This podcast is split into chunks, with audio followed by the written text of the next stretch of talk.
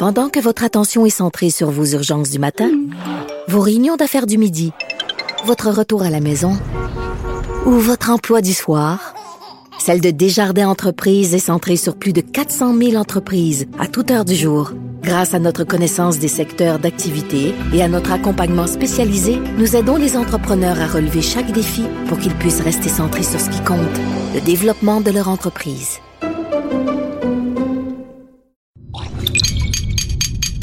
Cube Radio.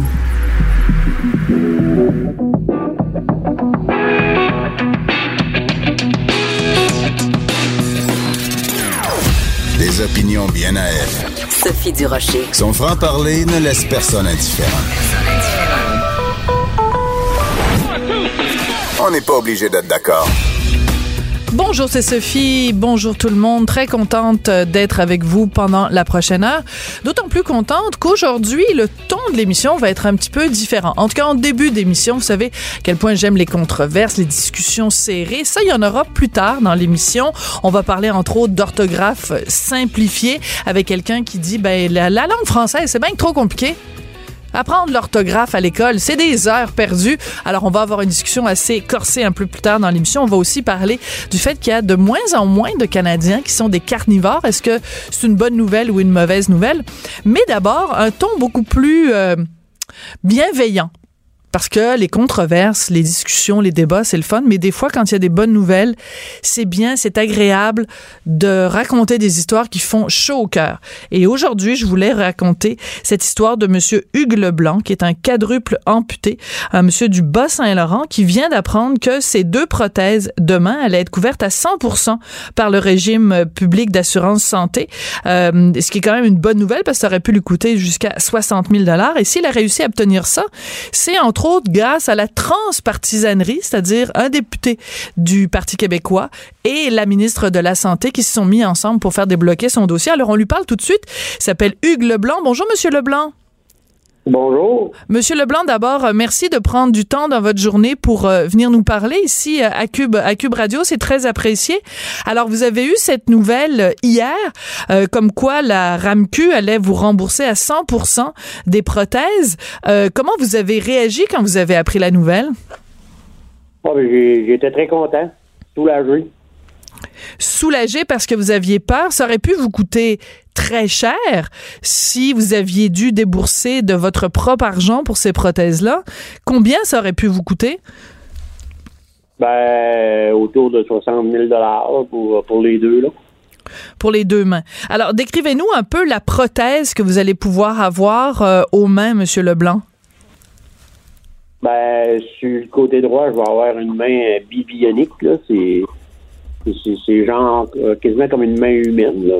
C'est tous des doigts avec des jointures qui travaillent toutes. Là. Puis, euh, puis on peut programmer euh, des positions dedans en changeant le pouce de place. Ben, elle change de position comme pour une souris d'ordinateur, puis fait de même.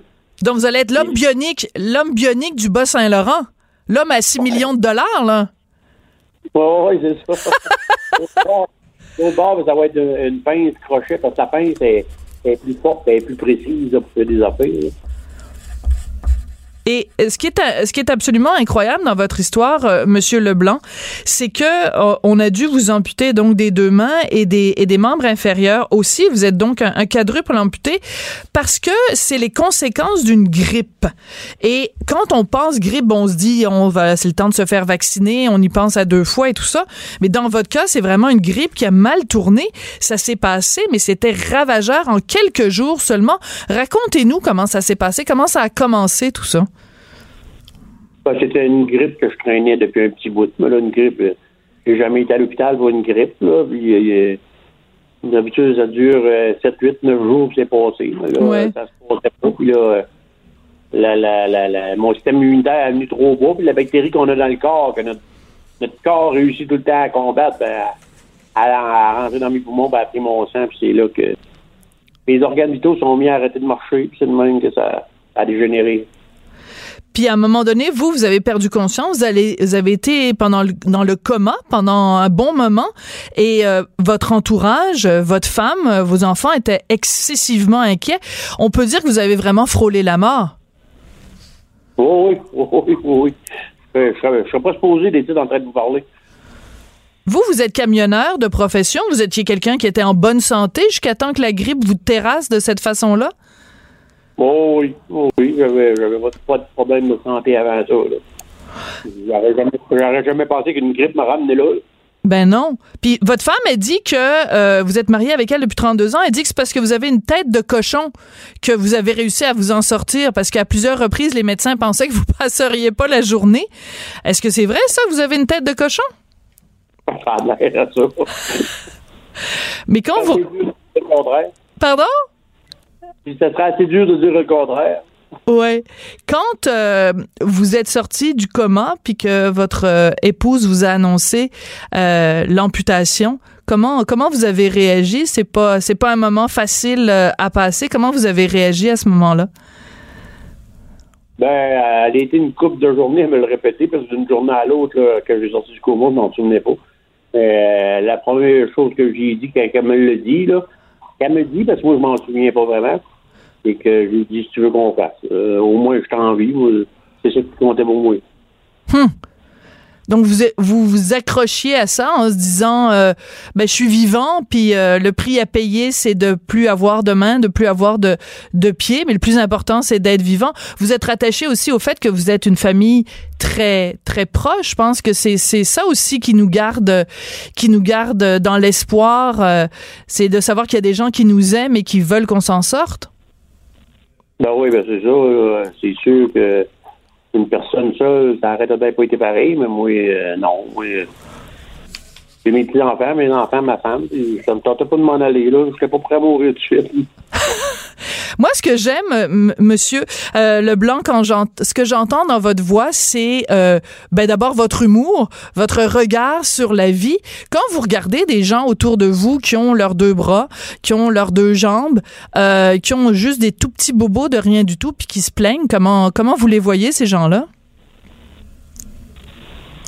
Ben, je suis pas placé pour juger, par, juger personne, là. Moi, euh, je- moi, j'avais le goût de vivre, puis je, je vis avec ce que j'ai, puis euh, les autres, ben, c'est à eux autres, de se botter le dernier. c'est à eux autres de se botter le derrière. Et euh, euh, donc, j'imagine que vous arrivez quand même à avoir un regard, euh, un regard euh, assez positif là-dessus, parce que en plus, bon, on a parlé évidemment de cette de cette bactérie qui vous a rongé quand vous étiez quand vous étiez malade, mais en plus, donc vous étiez dans le coma, vous avez eu en plus, vous avez fait un AVC, vous avez fait un infarctus, vous avez eu ce qu'on appelle la totale. Là. Mettons, je pense que vous avez dû euh, avoir envie à un moment donné d'aller vous acheter un billet de 6,49 là, parce que on peut dire que vous avez coché toutes les catégories de maladies là. Oh, là, depuis que je suis sorti du coma, j'en jette des billets, là. Êtes-vous sérieux? non. Ah, ben là, c'est plate parce qu'il me semble que l'Auto-Québec devrait vous engager pour leur publicité. Là. Tu sais, les gens qui se présentent au comptoir en disant je vais prendre un billet de, de 6,49, il me semble que vous êtes le candidat parfait pour ça, là. C'est sûr, ça pourrait faire une belle annonce ça. Mais vous achetez pas de, billets de loterie. Euh, Monsieur Leblanc, quand on reprend la vie, euh, c'est sûr que vous, vous allez devoir avoir une, une maison adaptée, que vous allez devoir, euh, quand on va vous poser les prothèses, ça va être une adaptation. Comment vous envisagez les prochains, les prochaines semaines, les prochains mois, les prochaines années dans votre vie? Ben là, pour l'instant, je me concentre. Là, on a fait les, les, les, membres supérieurs. Là. J'ai, après travaillé avec les appareils qu'il y avait à l'IRDPQ. Puis là, je suis supposé de remonter, mais que mes jambes soient assez guéries, parce que là, j'ai eu des grèves de peau, de peau les jambes. C'est ça qui était plus long à guérir, mais je remonte, là, ça va être appareiller les jambes. Je me concentre là-dessus euh, à l'appareillage, puis à apprendre à travailler avec ça, puis après ça, bon, on va y aller étape par étape, là, ce que je vais pouvoir faire, puis ce que je pourrais faire, mais je me concentre sur ce que je vais pouvoir faire plutôt que ce que je pourrais plus faire. Ouais, vous gardez ça positif. euh, on le sent vraiment euh, dans votre dans votre discours, puis on le sent dans votre voix, votre, votre détermination aussi. Euh, Monsieur Leblanc, il y a eu un article sur vous dans le Journal de Montréal, Journal euh, de Québec, où euh, vous racontiez euh, votre histoire à, à un de mes collègues, à Pierre-Paul Biron, et ça a pas pris euh, beaucoup de temps. hein. Dans ce texte-là, vous disiez que vous étiez inquiet, puis que votre famille était inquiète aussi, à savoir si vous alliez, euh, si la régie allait rembourser vos prothèses.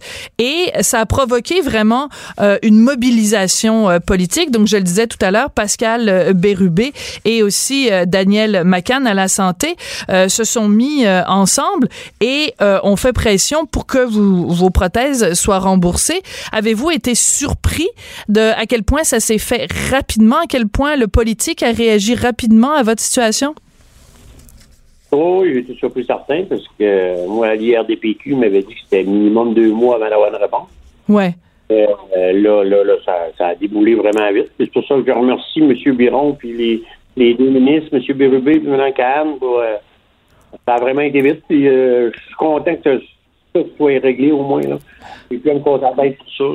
Ben, je suis content. Je pense que même ben, si Pascal Bérubé nous écoute, il va être content de savoir que vous l'avez nommé ministre parce qu'il est, il est député dans l'opposition. Mais euh, c'est pas grave. Il aurait aimé ça, je pense, être ministre, mais il l'est pas. C'est, Madame McCann qui l'est. Mais donc, euh, vous voulez les remercier parce que c'est vraiment leur intervention qui a fait en sorte que que vous avez pu avoir euh, euh, ces prothèses-là.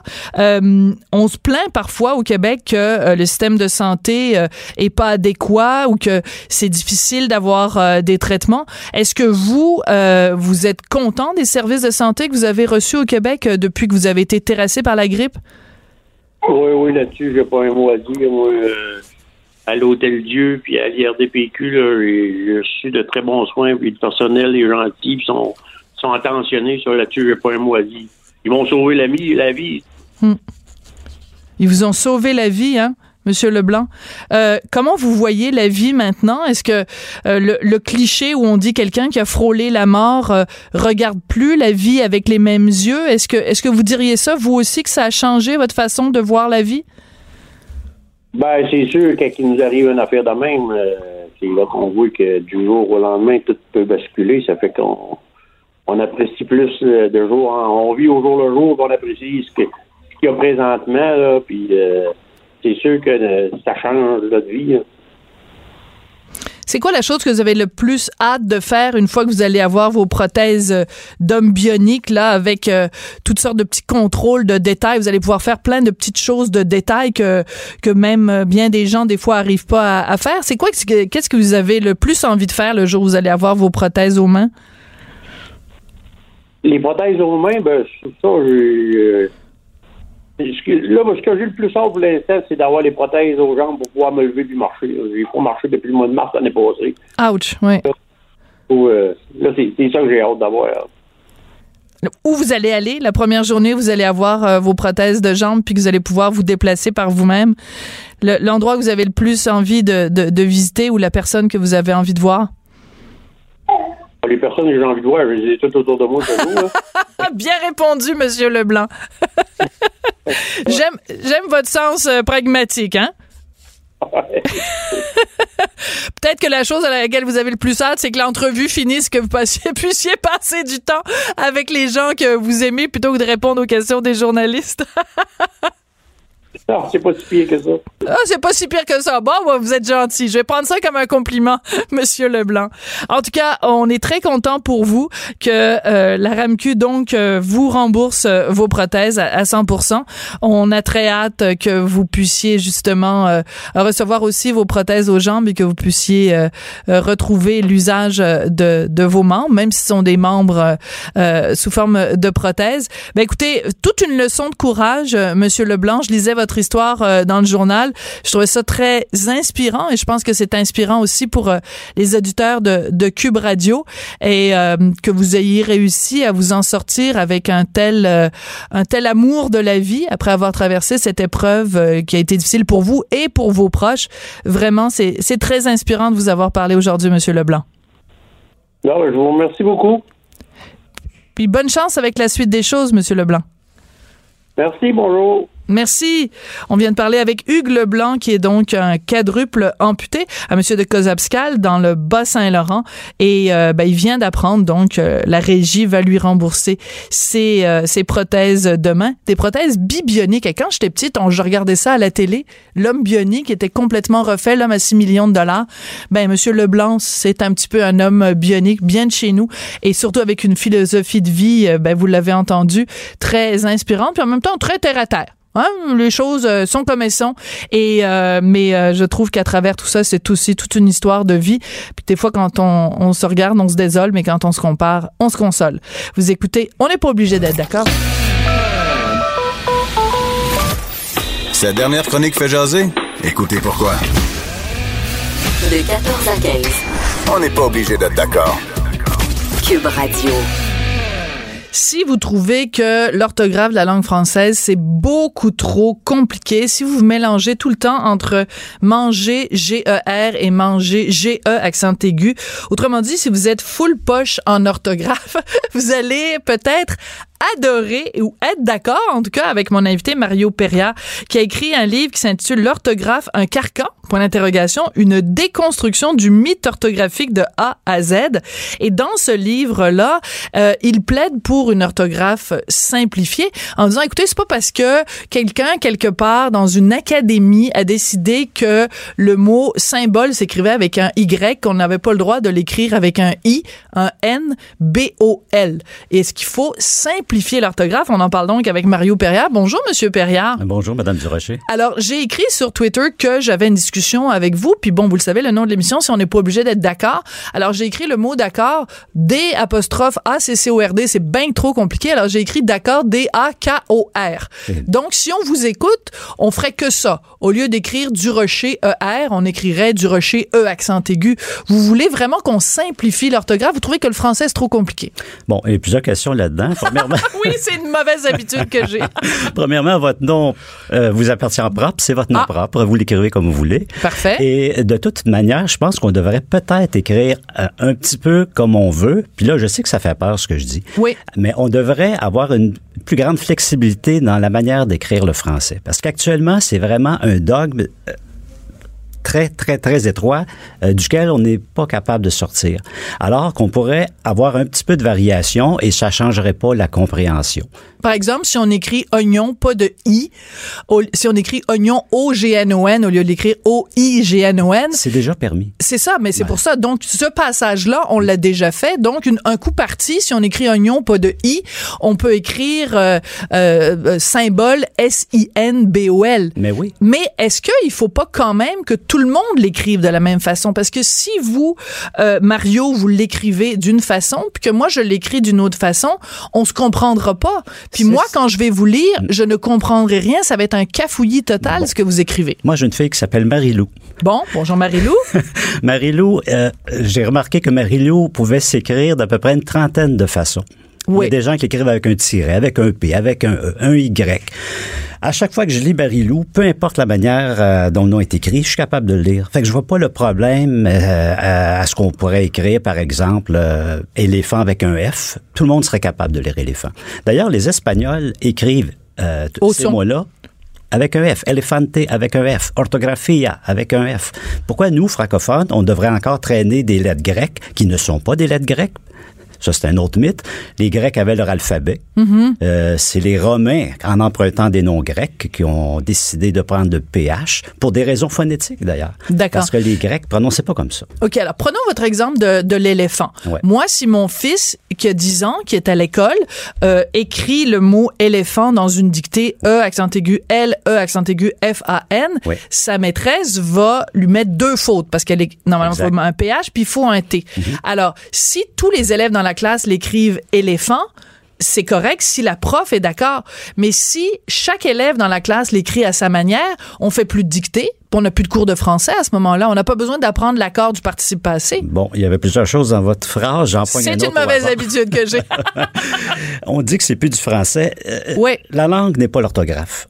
L'orthographe, c'est une manière de transcrire le français. Le français, c'est la langue qu'on parle. Point à la ligne.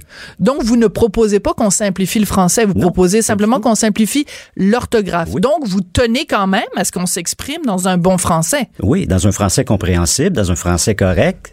Pour moi, la syntaxe, la grammaire, c'est primordial. L'orthographe, c'est accessoire. L'orthographe, c'est une manière de transcrire ce qu'on dit. Ça, c'est important. Donc, par exemple, si quelqu'un dit à cause que, vous allez être fâché.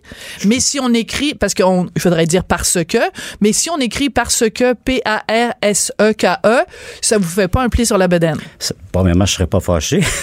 Parce que même à l'oral, je pense qu'on a le droit à une certaine variation. D'ailleurs, les Québécois parlent pas comme les Français, qui parlent pas comme les Suisses, etc. Euh, tout ça, je trouve qu'on le dramatise beaucoup. On devrait dé- dédramatiser un peu notre rapport à la langue, décomplexifier notre, pas juste l'orthographe, notre rapport à l'orthographe. Euh, Donc on est trop, euh, on est trop obsédé, on est trop On compulsif, on est trop euh, C'est un dogme. pointilleux. Oui, c'est un dogme, l'orthographe. C'est comme une religion. faut pas déroger. Alors qu'à l'époque, juste pour parler du français, on- parce qu'il y a d'autres langues où c'est beaucoup plus libre, Mm-hmm. mais même le français, il y a 150 ans, à peu près, et euh, bon, disons 200 ans, euh, on pouvait retrouver dans un même texte le mot euh, connaître écrit de trois, quatre manières différentes. Mm. J'ai vu un manuscrit de Voltaire Mm-hmm. écrit, le mot connaître écrit de trois manières différentes. C'était pas un problème à l'époque. Puis vous, euh, il y, a- vous- il y a quelque chose de très intéressant que vous soulevez aussi dans votre euh, dans votre livre, c'est que vous dites justement le français a tellement évolué au cours des ans.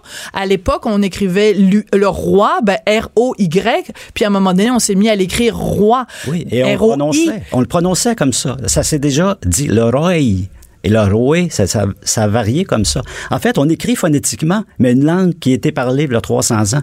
Pourquoi qu'on n'écrirait pas phonétiquement? OK. Encore là, je mets des guillemets. Oui. Pas, phonétique, c'est pas vraiment ça que je veux, mais on pourrait avoir une écriture qui reflète mieux la langue qu'on parle d'aujourd'hui. D'accord. Alors, moi, je vais vous apporter un contre-argument. Moi, je pense que c'est la solution de facilité. Par exemple, quand on est un jeune puis qu'on s'envoie des textos, c'est sûr que c'est beaucoup plus facile d'écrire P-K-O-I que d'écrire pourquoi? P-O-U-R-Q-U-O-I. Alors, ça va plus vite, c'est plus cool, c'est plus le fun, c'est plus chill, c'est plus, etc., etc. Moi, je pense, avec tout le respect que je vous dois, Monsieur Perriard, que peut-être que vous, vous nous dites ça parce que vous aussi, vous voulez être chill puis cool puis full genre. J'en ai vraiment Jeune. rien à cirer. je vous le jure. J'ai pas, euh, j'ai pas le, Non, le- c'est je pas pour ça. cool, euh, je m'en fous pas mal. Sauf Bon. que dans tous les domaines de la, de la vie, euh, euh, quand on veut simplifier quelque chose, quand Ouais. on veut rationaliser, rationaliser quelque chose, le rendre plus cohérent, c'est correct. Quand c'est pour ça, ça concerne l'orthographe, ah, là, on arrive avec des arguments, bah, c'est par, c'est la paresse, c'est la facilité, tout ça. Euh, prenez les mathématiques. Oui. Euh, les mathématiques, à un moment donné, c'était euh, des 1, 1 plus 1 V égale, c'est les chiffres romains. C'était compliqué. On s'est facilité la vie, on a utilisé la- les chiffres arabes, Ouais. ça nous a permis d'aller beaucoup plus loin en mathématiques. Mais 2 plus 2 font toujours 4, par contre. exact. On n'a pas changé les Donc, mathématiques. Oui, mais si vous, à, à votre 2 plus 2 égale 4, la comparaison que vous faites avec les maths, moi, je vous réponds que éléphant écrit E, accent aigu, L, E, accent aigu, F, N, c'est pas aussi joli que éléphant, E, accent aigu, L, accent aigu, P, H, vous A, N, T. vous l'avez appris comme ça, madame. C'est parce que je suis une vieille croutonne. Dites-le donc, Monsieur Perriard, que c'est ça que vous pensez. Ben, moi aussi, je suis un vieux crouton. Sauf que il s'agit pas non plus d'imposer une nouvelle façon de faire à des gens qui ont appris l'ancienne. Que les Ah, gens, OK. que, que les, il s'agit juste de laisser un peu plus de lousse, si vous permettez l'anglicisme, euh, aux nouvelles générations pour qu'ils puissent faire évoluer la norme. Parce qu'actuellement, la norme, elle évolue pas. La norme évolue pas parce qu'il y a un carcan qui, l'empêche d'évoluer. Mais vous dites qu'elle évolue pas, mais pourtant, justement, il y a plein de nouvelles façons d'écrire les mots. On a donné l'exemple de, de oignon. Ouais. Mais ça, c'est un bon exemple. Puis il y en a eu Ouais. plein, toute une liste En fait, de il y en mots. a eu entre 1000 et 2000. Bon, Sauf que si vous prenez une page de texte euh, ordinaire, euh, vous allez retrouver peut-être un ou deux mots qui ont été changés en moyenne. D'accord. Alors, c'est- c'est nettement insuffisant. Ça règle aucun problème. J'aime quand même l'idée de cette, euh, ce que j'appelle cette réformette-là, Mm-hmm. parce qu'elle a, elle a quand même cassé la glace. Elle a quand même envoyé le message qui dit ça se change l'orthographe. Oui, mais moi, je pense que le message qui a été envoyé, c'est justement de dire aux jeunes, euh, tout ce qui est compliqué, on va, on va l'enlever. Tout c'est C'est- inutilement compliqué. Et je suis d'accord avec ça. Ben, hum, je pense que c'est un peu la solution de facilité de dire ah euh, c'est compliqué de d'accorder un verbe au, au passé composé euh, donc euh, plutôt que de dire euh, on se pose toujours la question on remplace un verbe du premier groupe par un verbe du troisième Bon. groupe puis là bon ben là on n'a plus besoin d'avoir ça Passé. Le participe passé, c'est l'invention d'un seul homme, un monsieur Hein? qui s'appelait Clément Marot, qui a décidé. mais qu'on le pende tout de suite qu'on le guillotine quel Euh, emmerdeur ce Voltaire en fait, il est allé faire un voyage en Italie, puis Ouais. il s'est entiché de la, la grammaire italienne. Ah, Dans- siamo arrivati. Ah oui, Ben donc oui, il s'est dit, on va faire la même chose en C'est français. une belle langue, c'est sûr, mais c'est pas dans la tradition française d'accorder euh, euh, le participe passé avec avoir, euh, selon qui vient avant ou après la. euh, C'est vrai que c'est compliqué, hein, s'il vous plaît. ben, c'est parce que c'est inutilement compliqué. Si ça apportait quelque chose, euh, oui, mais non, c'est inutilement compliqué et c'est surtout artificiel. C'est quelqu'un qui est arrivé un matin et qui a dit vous allez faire ça maintenant. Un peu comme Alors, quand Duplessis est arrivé avec son crucifix. Ah non, c'est grave. oh. Ouais. Ouais. Mais donc, alors, ce que vous dites finalement, c'est que euh, c'est de simplifier pour des raisons de logique. Tout ce qui n'est pas Rendre plus logique, cohérent. plus cohérent. OK, je veux bien. Par contre, si, parce que vous nous avez fait des comparaisons tout à l'heure avec, euh, avec l'espagnol, Mhm. où en effet, il n'y a pas de lettre inutile. Si une lettre est là, si on la voit, Ouais. on la prononce. Euh, Il n'y a pas donc de lettre silencieuse en espagnol. Mais justement, des gens comme, je pense par exemple à mon amie Denise Bombardier, si jamais elle est en train de nous écouter en ce moment, elle doit être en train de s'arracher les cheveux parce que pour beaucoup de gens, ce qui fait justement la beauté du français, c'est que ce n'est pas l'espagnol, ça n'est pas l'allemand, ça n'est pas l'anglais. C'est c'est cette différence-là qui fait que oui, les étrangers, les, les, les allophones, les gens qui parlent d'autres langues partout à travers le monde, quand ils veulent apprendre le français, ils s'arrachent les cheveux parce que c'est compliqué. Mais c'est parce que c'est compliqué que c'est beau. Euh, Je pense pas. Premièrement, euh, on mélange encore langue et orthographe. Notre langue est différente, oui. Elle est très belle, oui. Mais on n'est pas obligé d'avoir une autre langue à côté qui s'appelle l'orthographe. Parce que c'est une autre langue. L'orthographe, avec ses règles, avec euh, le- le- la physionomie des mots, c'est comme si c'était une autre langue. Je dis monsieur, j'écris monsière. Ouais, c'est vrai. Mais comment vous écririez, monsieur? Monsieur, M-E-S-I-E-U pour faire le E, parce qu'on n'a pas de lettre pour faire le E. M-E-S-I-E-U. E, ben E-U pour faire le E. Monsieur. Moi. Oui. Ben, écoute, mon fils de 10 ans, lui, il aimerait ça écrire comme ça. Mais je trouve que ça fait. Savez-vous quoi? Je vais vous le dire, sincèrement. Si je lisais tout un texte écrit à votre manière, Mhm. j'aurais l'impression que c'est un texte écrit par un bébé Lala. Je trouve que ça fait bébé Lala comme Exactement. écriture. Moi-même, je me, au début, je me Je dis sentais pas que vous, vous êtes bébé Lala. Non, mais je suis d'accord avec mais vous. parce monsieur, M-E-S-I-E-U, je trouve ça bébé Lala. On, on s'en moque. Moi-même, quand j'ai, au début, quand j'écrivais que- comme ça, je me sentais ridicule. Ouais. Mais ça vous donne une idée du lavage de cerveau quand même qu'on a, qu'on a eu. Pour en ça- arriver à juste reproduire graphiquement les sons de notre langue et trouver ça ridicule. C'est pas ridicule, c'est les sons de notre langue. Mais je pense que je comprends ce que vous dites, c'est qu'il y a- il y a aussi, on sent que chez certaines personnes, parfois, il y a une sorte de snobisme. Tu sais, les gens qui regardent les autres de haut en disant, ah, vous avez fait une faute d'orthographe, vous ne maîtrisez pas la langue. Ben, c'est un outil de discrimination sociale. Ben Et oui. d'ailleurs, pas plus tard qu'hier, il y a un article de l'Express qui est sorti, qui, qui, Oui. qui- le titre exact que j'ai oublié, mais c'est genre l'orthographe instrument de pouvoir. Oui, parce que c'est sûr que si tu maîtrises l'orthographe, tu es supérieur à la personne qui euh, ne, ne le maîtrise pas. Il y a une forme de snobisme. Et aussi, un des arguments que vous utilisez dans votre livre que je trouve très intéressant, vous dites, il y a beaucoup de gens au Québec, on le sait, qui sont des analphabètes euh, euh, euh, pratiques, fonctionnels, merci. Il y en a 50% en fait. Euh, et il y a beaucoup de gens qui sont dyslexiques. Donc, si on simplifie l'orthographe, du coup, on se retrouve quand même beaucoup à simplifier la vie de ces gens-là. Ben, les gens qui sont analphabètes et ceux qui sont Il y a moins de dyslexiques. dyslexiques euh, diagnostiqués euh, chez les Italiens, chez les Espagnols. Il y a eu une étude Ah, européenne ouais. qui a été faite. Euh, évidemment, où il y en a pratiquement pas, c'est chez les Finlandais. Et étrangement, c'est l'orthographe le plus limpide, euh, la plus transparente que pas le finlandais. C'est vraiment un signe, un son, sans exception. Et il y a beaucoup moins de gens dyslexiques. Ben, c'est sûr, on peut pas se mélanger dans les, dans les lettres. C'est très facile En de fait, reconnaître les mots. C'est dans le cerveau. C'est Oui. sûr qu'ils ont, ils ont la conformité du cerveau qui fait qu'ils seraient dyslexiques s'ils avaient été euh, francophones, mais cette dyslexie-là ne sort pas, euh, en tout cas, sort beaucoup moins euh, dans leur culture. Et pour un analphabète ou pour quelqu'un qui doit apprendre la langue, l'apprentissage est beaucoup plus facile. Si en effet on écrit Monsieur M-E-S-I-E-U, ça prend pas des années et des années d'apprentissage. Parce que vous le dites dans votre livre, si on prenait moins de temps à faire justement des dictées puis le participe passé, les élèves à l'école prendraient ce temps-là pour apprendre une, toute une variété d'autres choses. C'est du Premièrement- gaspillage de oui, temps, Premièrement, finalement. enrichir leur vocabulaire. On pourrait juste se cantonner au français, euh, réutiliser ce temps-là pour le français. Je parle pas d'apprendre euh, d'autres matières, mais pour le français, enrichir notre vocabulaire, travailler plus sur la syntaxe, sur la grammaire, sur les choses qui sont vraiment l'ossature de la langue. Oui, puis moi, je vais dire honnêtement, je vais vous dire honnêtement, avoir plus de vocabulaire, ça ferait du bien des fois, parce qu'on le sait, euh, parfois notre euh, vocabulaire, la moyenne des gens, il y a comme 50 mots. Puis dès que vous utilisez un mot de trois syllabes, Ils ont ça passé, devient Ils ont passé problématique. trop de temps sur les règles du participe passé et sur le hibou, joue, genou. Ah, ben Tout oui. simplement. Ben oui, dans votre, dans votre système à vous, il bouge ou genou, on s'en contrefou. Oui. Puis ça rime en plus. Oui. Les petits Finlandais, après huit semaines, ils peuvent lire et écrire sans faute. Attendez deux secondes. Huit semaines? Et je déménage Ah, en Finlande. Ou importons leur, euh, leur Leur méthode. ça prend huit semaines parce que tout est beaucoup plus simple. Oui, il n'y a pas d'exception, il n'y a pas de règle à pu finir. C'est ce qu'on dit, on l'écrit. Ce qu'on écrit, on le dit. Bon, on n'est pas obligé d'être d'accord. D-A-K-O-R. Ça a été un plaisir de vous parler, Euh, le plaisir est partagé. mais euh, des bons arguments. Mm. Alors, je vous recommande donc le livre de Mario Perriard, L'orthographe, un carcan, point d'interrogation, une déconstruction du mythe orthographique de A à Z. Oh, avant de partir, il faut que je vous raconte une anecdote Oui. parce qu'on parlait des- de- du manque de, de vocabulaire.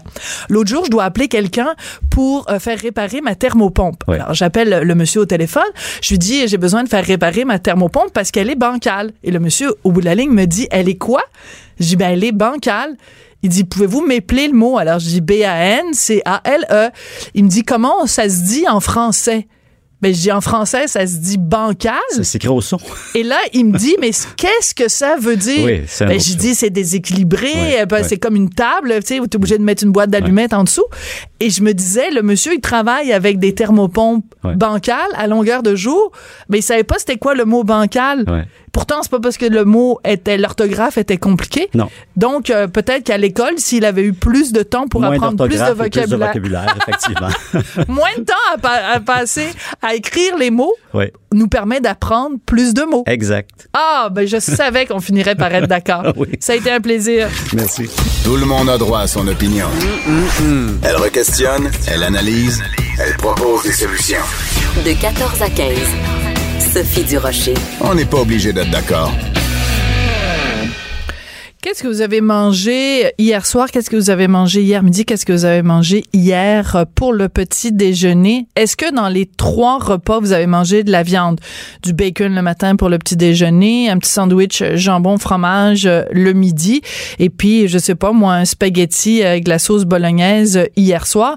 Ben, si c'est le cas, euh, vous faites partie euh, d'une proportion de plus en plus mince, de plus en plus restreinte de Canadiens qui sont des gros consommateurs de viande. En effet, de plus en plus, les Canadiens se tournent vers euh, euh, soit du flexitarisme ou du végétarisme. En tout cas, ce sont des, chiffres assez surprenants qui ressortent du- d'une étude dont on va parler avec Sylvain Charlebois, qui est professeur à la faculté de management et d'agriculture de l'université d'Alousie et qui est co-auteur d'une étude qui est publiée euh, ces jours-ci. Bonjour, Monsieur Charlebois. Bonjour. C'est un plaisir de vous euh, retrouver. C'est toujours intéressant de parler de, de consommation, d'alimentation euh, avec vous. Alors, euh, les Canadiens mangent moins de viande que ce à quoi vous vous attendiez quand vous avez commencé votre étude. Oui, ça, ça a tout l'air. En fait, on est tombé euh, dans, dans ce plat-là par, par accident. En mars, on avait sondé les Canadiens. On avait posé quelques questions sur euh, sur certaines diètes qu'ils suivent. Et puis, on s'est rendu Ouais. compte qu'il y a beaucoup de gens qui décidaient de bouder la viande carrément. Alors, on est retourné sur le terrain euh, en septembre pour son, en fait sonder les Canadiens Mhm. euh, pour vraiment valider ce qui s'est passé en mars. Puis effectivement, là, on, on a réalisé que oui, de plus en plus de Canadiens, 6,4 millions de Canadiens, on estime euh, qu'ils ont décidé de réduire leur consommation de viande ou d'éliminer leur consommation carrément. D'accord. Mais la différence est quand même énorme parce que quelqu'un qui mange plus du tout de viande, c'est pas du tout la même chose que quelqu'un qui a juste décidé de diminuer. Euh, donc, euh, faites-nous le portrait de quelqu'un qui euh, l'a diminué versus quelqu'un qui n'en mange pas du tout. C'est pas le même profil de Canadien pantoute, là. Ben, absolument. Donc, il y a, il y a deux scénarios prédominants euh, que nous, on, on, on repère lorsqu'on regarde les résultats. D'abord, Euh, le flexitarisme est à la mode au Canada, semblerait-il. Il y a plus de 10% des Canadiens qui sont flexitariens. Et vous pouvez vous demander peut-être c'est quoi un flexitarien? ben, maintenant, beaucoup de gens le savent, mais quand même, allez-y donc nous le rappeler au ben, cas où. Ben, je, je, suis surpris. De, vous êtes peut-être la 20e entrevue aujourd'hui que je fais, puis j'ai dû m'expliquer souvent. Ah alors, oui? J'ai l'impression qu'il y a beaucoup de gens qui ne savent pas. C'est, ouais, bon, alors allez-y. Alors, c'est un végétarien ou, ou, quelqu'un qui suit une diète végane à temps partiel, finalement. Donc, on va peut-être, euh, durant la semaine, euh, décider de, de boycotter les produits de viande et puis le week-end, on va on va se réabonner à notre barbecue avec un bon euh, un bon steak ou quelque chose comme ça. Ça, c'est un flexitarien. Puis, ce qui arrive, c'est que la pratiquement la majorité des boomers sont qui sont ben, en fait la, la majorité des flexitariens sont des boomers, alors c'est quand même beaucoup. Ça, c'est un scénario. L'autre, c'est les générations, les jeunes générations, les deux jeunes générations, la génération Z et euh, les millénaux. Vraiment, là, eux, là, euh, pour ce qui est de la diète à base de protéines végétales, là, euh, ils se gênent pas. Il y, a, beaucoup, beaucoup de jeunes qui arrivent euh, sur le, marché avec de nouvelles valeurs et laissent leurs valeurs dicter leur comportement. Ouais, et ça, ça peut poser un problème parfois dans les familles parce que le modèle traditionnel où à l'heure du souper, euh, tout le monde euh, mange en même temps et mange la même la même chose. Donc la personne qui prépare le repas pour la famille prépare juste un plat. Aujourd'hui, on peut plus faire ça. Euh, il faut que euh, il faut préparer un plat vegan pour euh, la fille de 16 ans. Faut préparer un plat avec de la viande pour euh, le papy de 70 ans. Puis il y a toujours quelqu'un qui est allergique ou qui prétend être allergique au gluten. Il y a quelqu'un qui euh, fait le, le, fameux régime keto là que fait Jonathan Trudeau là mon collègue du midi là. Enfin, il y a toujours des gens qui ont des et donc ça fait en sorte que ce repas traditionnel, même si un repas dans le temps des fêtes, mettons, ou un repas de famille, il, on, on devient très morcelé. La famille canadienne est très morcelée dans sa consommation. Oh, absolument. Euh, réserver un vol d'Air Canada pour aller en Europe et euh, aller voir la liste de choix de menus. Vous avez 18 options maintenant. Combien? ah oui, c'est rendu compliqué. Euh, opérer un restaurant, un hôtel. Vous savez, euh, j'ai parlé avec... J'étais en vol la semaine passée pour la Chine. Ouais. Shanghai, c'est 14 heures. On a le temps de parler à les gens, aux gens qui travaillent à bord, les agents de bord. Et puis, on m'a dit que ça leur prend environ une demi-heure maintenant pour servir les plats spéciaux. Donc, on voit vraiment qu'il y a une tendance vers la fragmentation de la demande alimentaire. Et c'est ce qu'on voit un peu aujourd'hui avec l'étude. Mais je, vous dirais quelque chose, si j'étais très, très, très vilaine, je vous dirais, ils ont bien beau prendre une demi-heure pour mettre des plats spéciaux. De toute façon, dans les avions, ça goûte pas mal toute la même affaire. Mais si vous voulez être servi avant tout le monde, ben, vous savez quoi faire. oui, c'est ça. Vous dites que vous êtes végétarien, là, vous allez servir avant tout le monde, mais c'est pas mal la même, la même plotée, excusez-moi. Ben, que... toute la même affaire. oui, c'est ça. ça porte un nom différent, mais ça a à peu près exactement le, le même goût au bout du compte. Euh, revenons, à la, revenons à la consommation euh, de viande. Euh, les végétaliens, c'est quand même, c'est quand même un épiphénomène. C'est-à-dire que on en entend beaucoup, beaucoup parler, mais c'est un peu comme Québec solidaire. On parle beaucoup d'eux, mais leur, euh, leur poids médiatique est disproportionné par leur par rapport à leur poids réel. Là, il y en a pas tant que ça des gens qui sont végétaliens. Vous dites dans votre étude à peine 2% c'est minuscule ça. Non, c'est, c'est pas beaucoup. Mais euh, vous savez, moi, moi j'ai 48 ans, hein, et puis euh, quand j'ai grandi dans les cantons de l'Est, là, euh, le mot vegan était méconnu. Euh, en fait, on ne savait pas trop c'était quoi. On pensait que c'était des, hurluberlus de l'agroalimentaire. Euh, et on ne savait pas trop qui c'était ces gens-là. Aujourd'hui, on les célèbre. Il y a des restaurants véganes. Il y a même un district vegan à Toronto où on retrouve que des restaurants véganes. Alors vraiment, il y, a, un changement de ton. C'est certain qu'il y a peut-être pas grand monde qui sont engagés envers la diète végane à 100% mais il y a beaucoup de curieux. Oui, mais un chiffre qui est intéressant, c'est que les véganes, vraiment, des, disons qu'il y en a peut-être des véganes là, de 75 ans. D'ailleurs, je pense Bill Clinton, il est pas rendu vegan, lui, parce que sa fille Chelsea est vegan. Puis je pense qu'elle a réussi à le convaincre. Mais de façon générale, des vegans, des végétaliens de 60, 70 ans, il y en a pas beaucoup. C'est vraiment un phénomène chez les jeunes, même chez les très jeunes. Là. Ah oui, non, absolument. En fait, j'ignorais que Bill Clinton avait a décidé d'adopter une, une, diète végane. Peut-être qu'elle aurait dû faire ça pour être élu. Oui, c'est ça. ça l'aurait aidé. Qui sait? Contre M. Trump, euh, le contraste est clair. ah oui, non, lui, ça doit être, euh, lui, ça doit être un, méchant, un méchant carnivore. D'ailleurs, euh, c'est ça un petit peu le portrait, là. La personne qui est vraiment un gros, gros carnivore en Canada, encore aujourd'hui, c'est un homme plus âgé. Oui, c'est ça. Ben, en fait, euh, pour dresser le portrait d'un carnivore pur, euh, parce qu'il y a des carnivores consciencieux. Moi, j'en suis un, évidemment. Donc, on veut manger, on veut consommer, mais avec euh, une, avec une certaine un certain niveau de responsabilité. Mais dans le cas du carnivore pur, là, on parle d'un homme plus vieux avec une éducation plus ou moins élevée. Donc, c'est un vrai seul portrait. Bon, l'homme blanc de 55 ans, là, la cible de toutes les euh, de toutes les, les, les, opprobres. En plus, il faut qu'il soit carnivore, ce maudit-là. Ah oui, eh, mon Dieu, ça arrête plus, hein? Ah mon Dieu, il est tellement, hein, il est tellement haïssable, cet homme-là. De 55 ben, ans, blanc, carnivore sur Twitter, sur Facebook, je vois les commentaires. Il, y a, des chicanes hein, virtuelles qui se passent. Ah oui, c'est très. C'est un débat extrêmement politique, vous savez, Sophie. Hein, attendez, attendez. Les gens commentent votre étude? Et les gens, se fâchent vont entre eux. Sur Facebook vont commenter, puis là, tout d'un coup, euh, il y a un pro-carnivore qui va s'obstiner avec un vegan, et puis, en tout cas, c'est incroyable. C'est un débat qui divise les gens de plus en plus, on dirait c'est drôle, hein, parce qu'il y a plusieurs années de ça, j'avais, j'ai été végétarienne pendant à peu près 4-5 ans et j'avais fait un documentaire pour TVA qui s'appelle, euh, qui s'intitule La face cachée de la viande.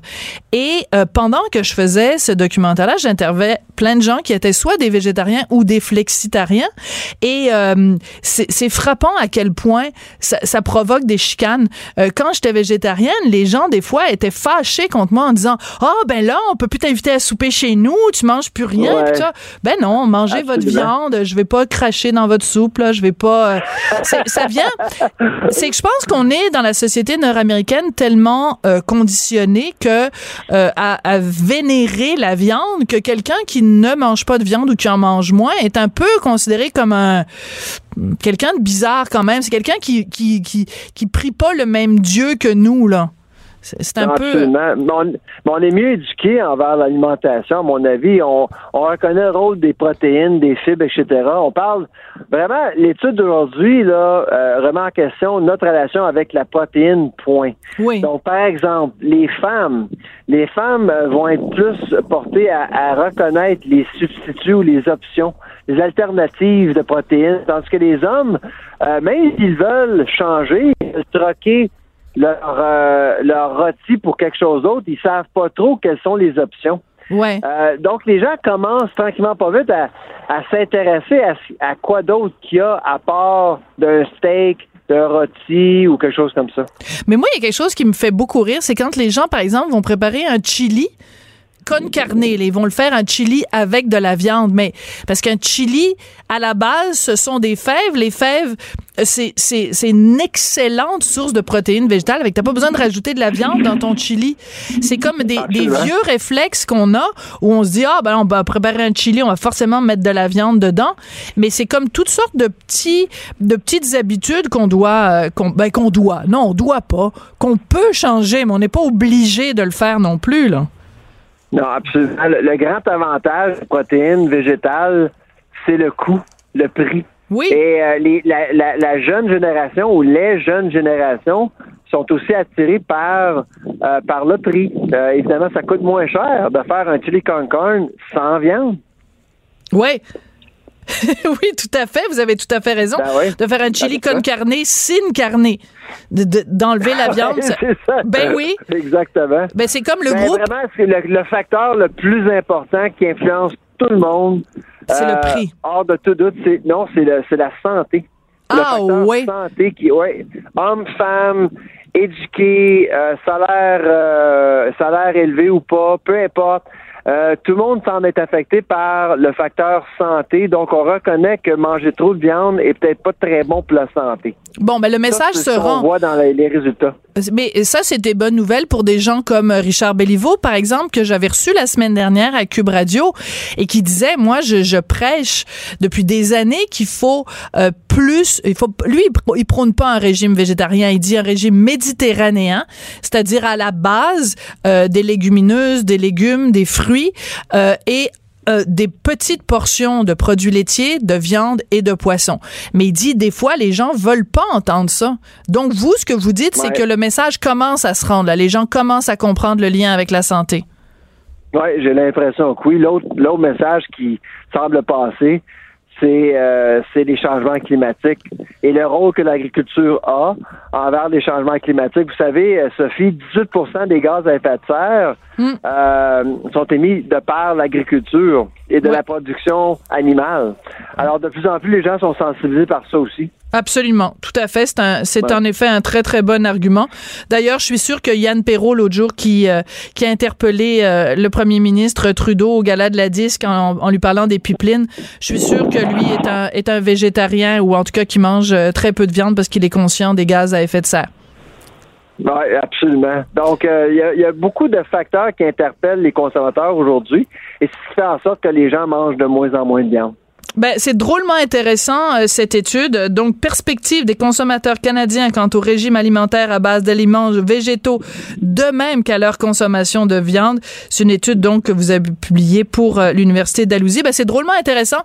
Merci beaucoup. Puis, Monsieur Charlebois, je pense qu'on va se reparler euh, de temps en temps parce que vous faites euh, souvent des études comme ça sur différents sujets de consommation et d'agriculture. Alors, c'est toujours intéressant de vous parler. Merci, Sophie. Bye-bye. Et puis, euh, vous donnez une très bonne in- définition du mot flexitarien. Comme ça, on va se coucher moins niaiseux ce soir. On va avoir appris un nouveau mot. Ça, puis bancal. Flexitarien bancal. Mais les deux vont ensemble en plus parce que tu peux être un flexitarien équilibré ou un flexitarien bancal. On n'est pas obligé d'être d'accord, mais on peut en parler. De 14 à 15. Sophie Durocher. On n'est pas obligé d'être d'accord. Cube Radio.